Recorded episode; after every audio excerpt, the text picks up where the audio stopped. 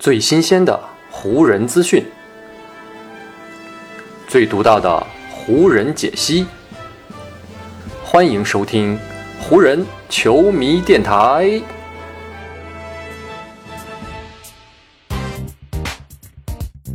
北京时间十二月二十八日，欢迎各位收听全新一期的湖人总湖人球迷电台。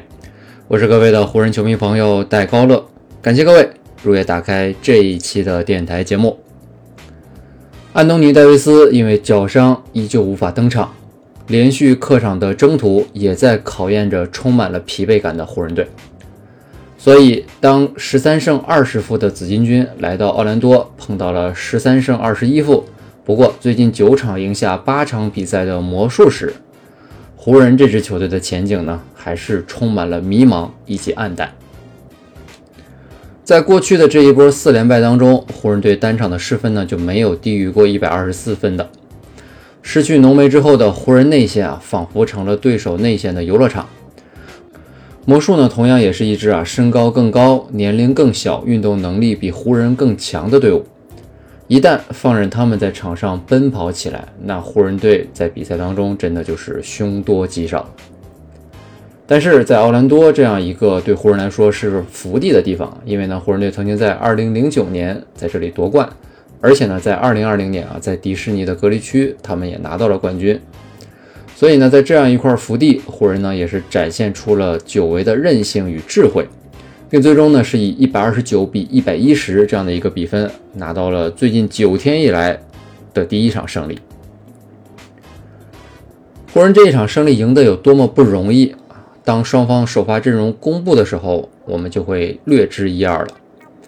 两支球队阵容的对比之强烈，其实呢不用多说，只要列出一串数字，大家就会有体会。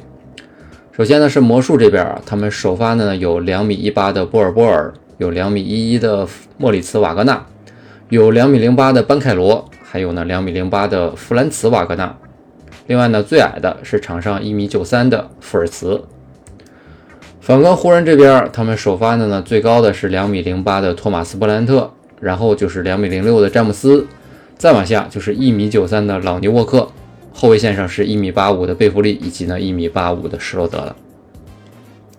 从这样的对位也能看出啊，任何一个位置上，湖人的身高都处于绝对的劣势。而这种差距带来的最直接的影响，那就是呢，仅仅在第一节，魔术就从湖人的头上抢走了六个进攻篮板球。仅仅依靠进攻篮板，魔术呢就比湖人多了好几次运动战出手的机会。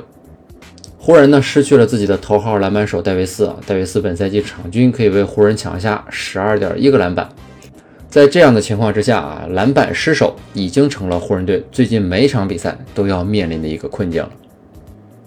但是跟魔术这一战的后面三节里，湖人呢只让对手抢到了两个进攻篮板球。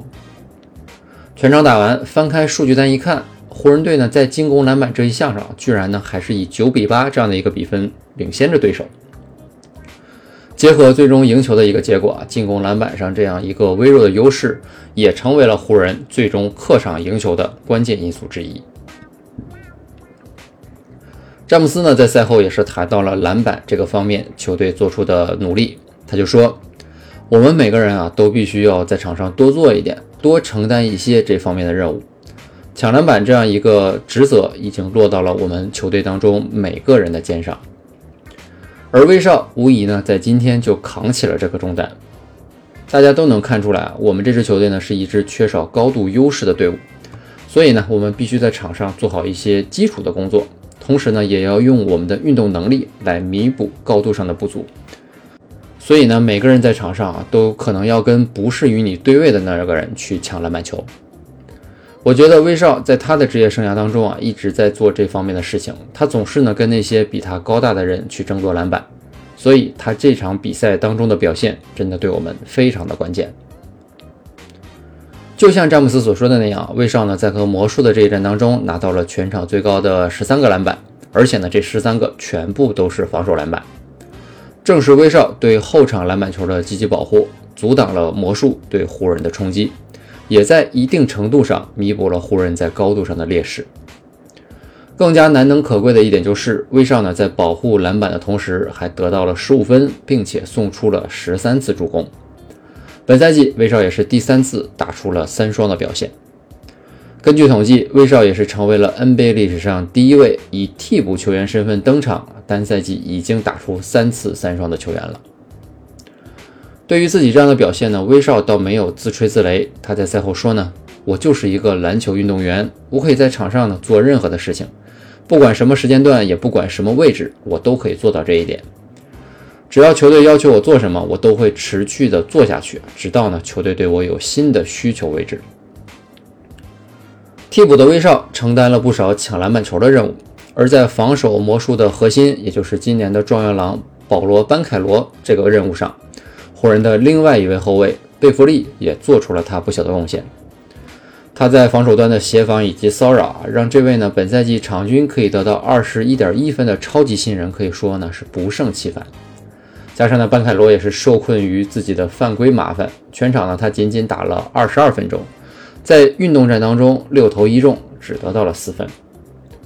对班凯罗的成功限制，也是湖人队能够拿到这场胜利的另外一个关键因素。在这场比赛开始之前呢，班凯罗在接受采访时就曾表态说，詹姆斯呢一直都是他从小到大最喜欢的球员，所以呢这场比赛他能够在场上与自己的偶像对抗，这也让他的内心充满了别样的情绪。班凯罗在赛前说啊，对我来说与詹姆斯在 NBA 的赛场上对抗，真的是呢一个很特别的时刻。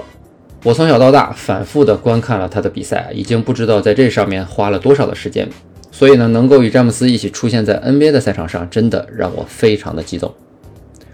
不过，身处在连败当中的詹姆斯，肯定呢不会对自己的这位小迷弟手下留情。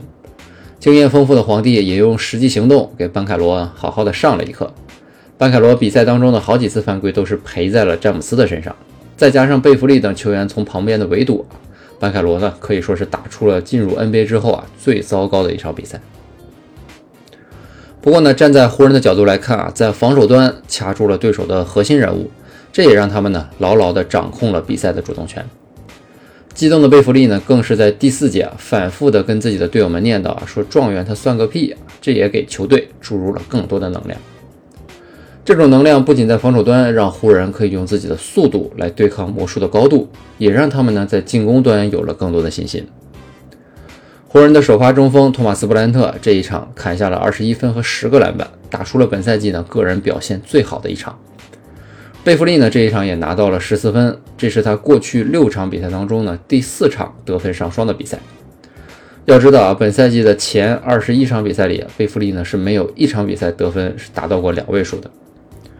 还有呢，侧翼的特洛伊·布朗，他已经呢有一个月没有得分上双过了。而这一战呢，他也拿到了十五分，追平了个人本赛季单场得分的最高纪录。湖人球员在进攻端这样的表现呢，也是来自于哈姆的鼓励与调整。哈姆呢就反复的对自己的球员们强调说呢，有机会你们就要出手，这是最重要的一点。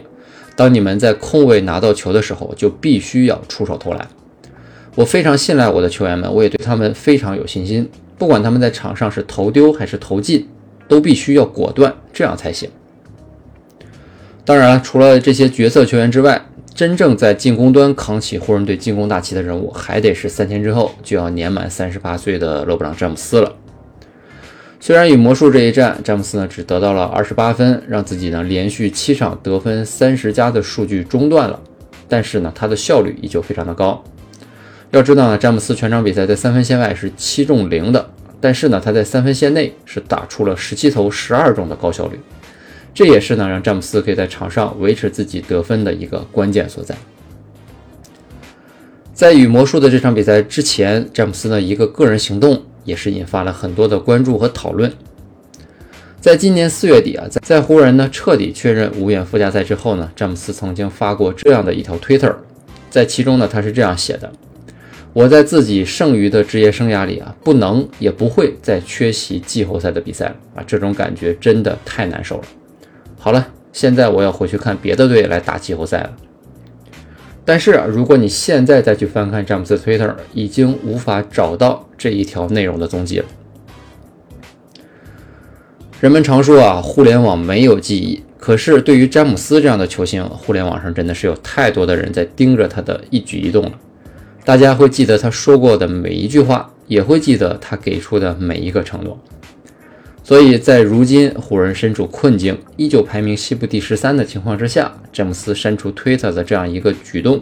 自然引发了更大的反响，也让人呢难免浮想联翩。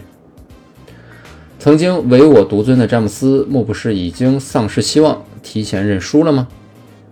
不过与魔术这一战，詹姆斯呢是用自己场上的表现和实际行动表达了一定的态度。当然，对于詹姆斯和湖人来说，击败一支排名在东部第十三的球队，并不能呢说明他们有太大的改观。但是对于如今处在水火当中的湖人来说，真的呢每一场胜利都至关重要。而结束了与魔术的这场比赛之后呢，湖人也是没有时间来做任何的庆祝与调整，他们呢立马要奔赴迈阿密，背靠背挑战目前位居东部第八位的热火。这又是一支与詹姆斯非常有渊源的队伍了。而年迈的皇帝会打背靠背的第二战吗？詹姆斯目前还没有给出确切的答案。在与魔术这场比赛结束之后呢，詹姆斯只是说，等到我明天早上起床就会知道答案了。